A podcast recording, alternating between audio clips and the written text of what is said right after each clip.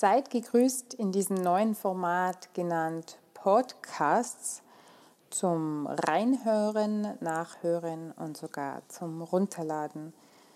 Wir vertonen in regelmäßigen Abständen Themen aus und rund um Reit im Winkel. Wir, das sind zum einen Verena und Tina. Ich bin die Verena, bin gebürtige Tirolerin und seit 13 Jahren Wahlbayerin. Und ich bin die Tina, waschechte Reiteminklerin. Gemeinsam gestalten wir für euch eine Podcast-Reihe zu unserem Dorf Reit im Winkel. Und ja, da gibt es bekanntlich einen Haufen zu erzählen. Geschichtliches über die einzigartige Natur, die wunderbare Landschaft, die vielen interessanten Persönlichkeiten, über tolle Ausflüge im Winter und im Sommer, über spannende Ecken, die ihr bestimmt noch nicht kennt, aber ab sofort kennenlernen werdet. Als Einstieg verraten wir euch aber erst einmal, wie Reit im Winkel der Sage nach vor über 200 Jahren eigentlich mehr durch einen glücklichen Zufall überhaupt zu Bayern kam. Und nein, das ist nicht langweilig. Es ist vielmehr lehrreich, erstaunlich und lustig zugleich. Aber von vorn. Macht es euch gemütlich, schnappt euch ein Heißgetränk, holt euch euren Lieblingspolster, wollte ich schon fast sagen. Das ist tirolerisch und heißt Kissen, also Polster ist Kissen. Und legt jetzt einfach die Füße hoch und lauscht. Wie ihr ja vielleicht schon wisst, liegt Reiteminkel ganz im Süden der Bayerischen Alpen. Bayern ist dieser blau-weiße Freistaat, in dem die Leute das Lebensgefühl mir san mir in allen möglichen Bereichen leben und damit ihre Gäste begeistern. Egal ob mit oftmals echt deftiger bayerischer Küche, zünftiger Platzelmusik oder einfach mit bayerischem Lausdirndl und Lausbubenschaum. Aber nun zurück zur Geografie. Direkt an das kleine Örtchen Reiteminkel grenzt die österreichische Grenze zu Tirol und dem Salzburger Land. So habt ihr vielleicht schon mal das Wort Dreiländereck gehört. Reit im Winkel im Dreiländereck, umgeben von einer imposanten Bergkette der Chiemgauer und Kitzbühler Alpen, das sich im Laufe der Zeit zu einem wahren Touristenmagnet und echtem Geheimtipp für alle Urlauber und Tagesausflügler entwickelt hat. Ein Schneeloch vor dem Herrn mit Naturschutzgebieten, wo sogar noch rare Alpentiere vorkommen und einem Blick in die umliegende Alpenlandschaft, das einem schwindlig werden kann. Wer zufällig gerade eine Karte in der Hand hat oder sich eine besorgen kann oder auch äh, in sein Handy reinblicken kann, der soll sich jetzt einmal ganz genau das Gebiet südlich vom Chiemsee ansehen und zwar dort, wo schon die Grenze zu Salzburg und Tirol verläuft. Genau da entdeckt ihr unser Reit im Winkel. Und wenn ihr vielleicht ein bisschen versiert seid im Kartenlesen so werdet ihr rasch sehen, dass der kürzeste Weg nach Reit im Winkel definitiv über Tirol wäre. Sprich, von Kössen aus ist es ja gerade mal ein Katzensprung dort drüber.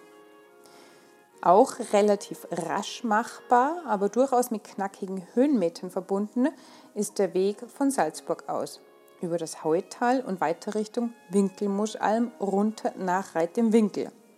Hm, eigentlich schon ein bisschen komplizierter als jetzt einfach von Kössen direkt nach Reitenwinkel zu fahren. Auch wenn es kurvig ist, aber es wäre kürzer. Am längsten sind nun aber definitiv die Bayern unterwegs. Von Oberwössen aus muss man erstmal über den Maserer Pass kommen. Von Ruhpolding aus gar die lange Fahrtstrecke am Löden, Mitter und Weize vorbei, bis man endlich in Reitenwinkel ankommt. Da kommt also gerade schon wirklich die Frage auf, wie kommt es denn, dass Reit im Winkel dann nicht zu Tirol gehört oder zu Salzburg? Warum gehört Reit im Winkel dann zu Bayern? Birgt sich dahinter vielleicht eine spannende Geschichte oder gar ein Schicksal, ein Meuchelmord, Bestechung? Wollten uns die Salzburg und Tiroler nicht? Wobei so ein schönes Fleckchen Erde hätte bestimmt auch gern Salzburg oder Tirol sein eigen genannt. Nun, wenn man in den historischen Aufzeichnungen blättert und den Geschichten der Einheimischen lauscht, kommt man um eine ganz bestimmte Erzählung nicht drum herum. Und zwar geht es hier um die Sage über ein legendäres Kartenspiel. Kennt ihr Watten? Hm, wo fangen wir denn da nun am besten an? Für alle, die das Kartenspiel mit dem Namen Watten noch nicht kennen, höret hin. Also, das Kartenspiel besteht meist aus 32 Karten und wird hauptsächlich in Bayern, Österreich, der Schweiz und Südtirol gespielt. Es ist also ein sehr beliebtes Kartenspiel, entstanden in der Zeit der Napoleonischen Kriege, auf die wir später auch noch eingehen werden. Aber nun erst noch zum Karteln oder Kasteln, wie der Reite Minkler auch gern dazu sagt. Der Begriff des Wattens kommt nicht etwa von dem Hauptwort Watte, also sprich, behandle mich wie in Watte gepackt und du gewinnst, Nein, es kommt auch nicht von den Wörtern wetten, also eine Wette abschließen oder von dem Wort warten, durchs Wasser warten, sondern der Begriff des Kartenspiels kommt von dem französischen Begriff Vatou. Also das soll so viel bedeuten wie alles geht. Sprich, das ist der letzte Trumpf und wenn ich den jetzt ersetze, dann habe ich das Spiel gewonnen. Grundsätzlich wird Watten mit dem deutschen Blatt gespielt. Das heißt, wir haben hier vier Farben, und zwar Eichel, Herz, Schellen und Gras. Hier, wenn ihr jetzt an die französischen Spielkarten denkt, da entspricht dann unsere deutsche Eichel unter Anführungszeichen dem Kreuz im französischen Blatt. Beim Gras, das wäre das Pik im französischen Blatt, Herz bleibt Herz und die Schellen ist im französischen Blatt das Karo. Nun ist es beim Watten so, dass es drei stichwertig höchste Karten gibt. Das sind die sogenannten Kritten oder die kritischen, wobei hier der Herzkönig die höchste Karte im Spiel ist. Und, by the way, diese wurde nach König Maximilian I.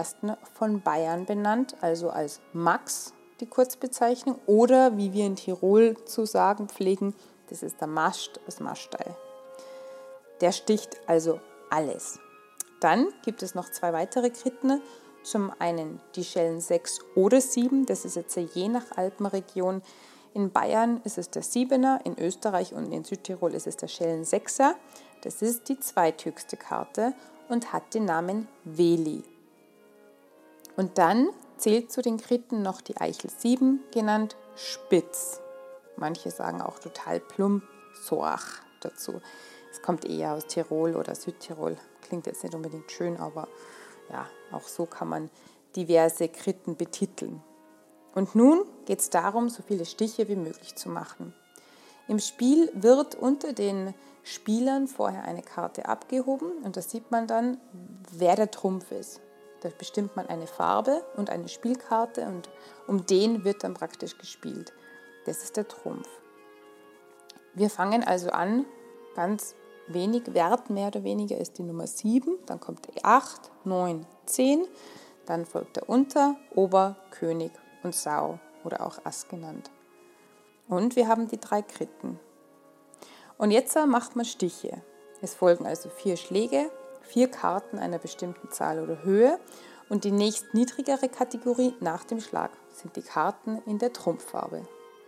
Die Trümpfe stechen also alle restlichen Karten, die nicht kritisch oder Schläge sind. Die Reihenfolge der Trümpfe, das wisst ihr jetzt schon. So, nun habe ich einen großen Schlenkerer gemacht und habe euch einmal erklärt, worum es eigentlich bei diesem Kartenspiel mit dem Namen Watten geht. Dieses Kartenspiel hat jetzt etwas mit unserer Geschichte zu tun.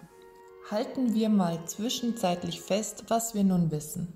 Reitenwinkel gehört bekanntlich zu Bayern, obwohl es von Tirol aus am leichtesten und schnellsten zu erreichen wäre. Es liegt im Dreiländereck Bayern, Salzburg und Tirol. Und die Sagen erzählen, dass das Kartenspiel mit dem Namen Watten dazu beigetragen hat, dass es heute das ist, was es ist. Reitenwinkel in den bayerischen Alpen, genauer genommen den Chiemgauer Alpen, gelegen in Bayern. Bayern liegt ja bekanntlich in Deutschland. Und nun hört gut hin. Angeblich hat der bayerische Kurfürst Anfang des 19. Jahrhunderts mit einem Trumpf aus dem Kartenspiel das schöne Dorf für Bayern gewonnen. Warum? Naja, weil es bis dato niemandem gehörte, beziehungsweise keinem Land zugeteilt war. Aber von vorn. Wir nehmen euch jetzt mit auf eine kurze Zeitreise und wir reisen zurück ins ganz frühe 19. Jahrhundert. Für all jene, für die der Geschichtsunterricht in der Schule schon zu lange her ist, hier ein kurzes Update. Es gab Ende des 18. Jahrhunderts die Französische Revolution, ausgelöst durch die Unzufriedenheit der Bevölkerung, da der Herrscher, damals Ludwig XVI., absolut herrschte.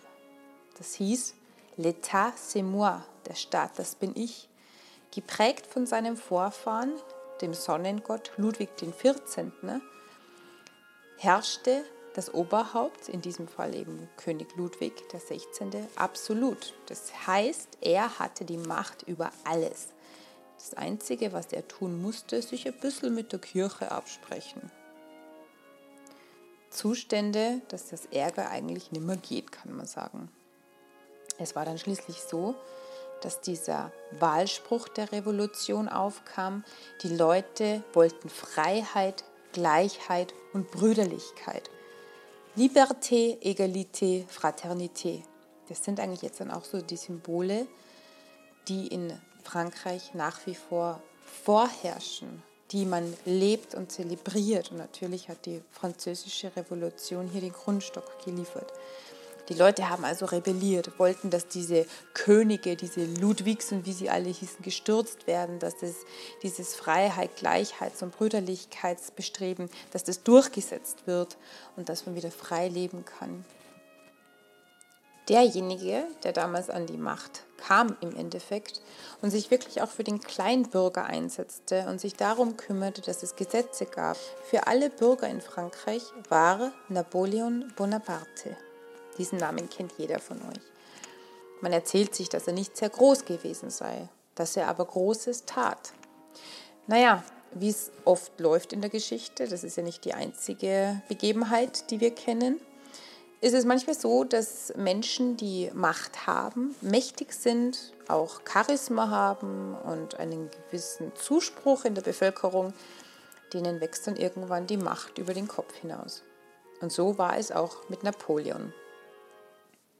Von Frankreich ausgehend kam es in dem Zeitfenster zwischen 1792 und 1815 andauernd zu kriegerischen Auseinandersetzungen zwischen Frankreich und seinen Machtrivalen, die in diversen Abständen wechselten. Das heißt also, einmal gab es Kämpfe, Kriege von Frankreich ausgehend und zwar Frankreich gegen Österreich, immer zu Frankreich gegen Großbritannien, dann Österreich, Russland, Portugal und Neapel gegen Frankreich. Dann wieder Schweden, auch noch gegen Frankreich. Zwischendurch nannten sich die Russen und die Österreicher mal neutral und beteiligten sich nicht an Machtkämpfen. Dann wiederum verbündete sich Russland mit Großbritannien und befreite das von Franzosen besetzte Holland und die Schweiz.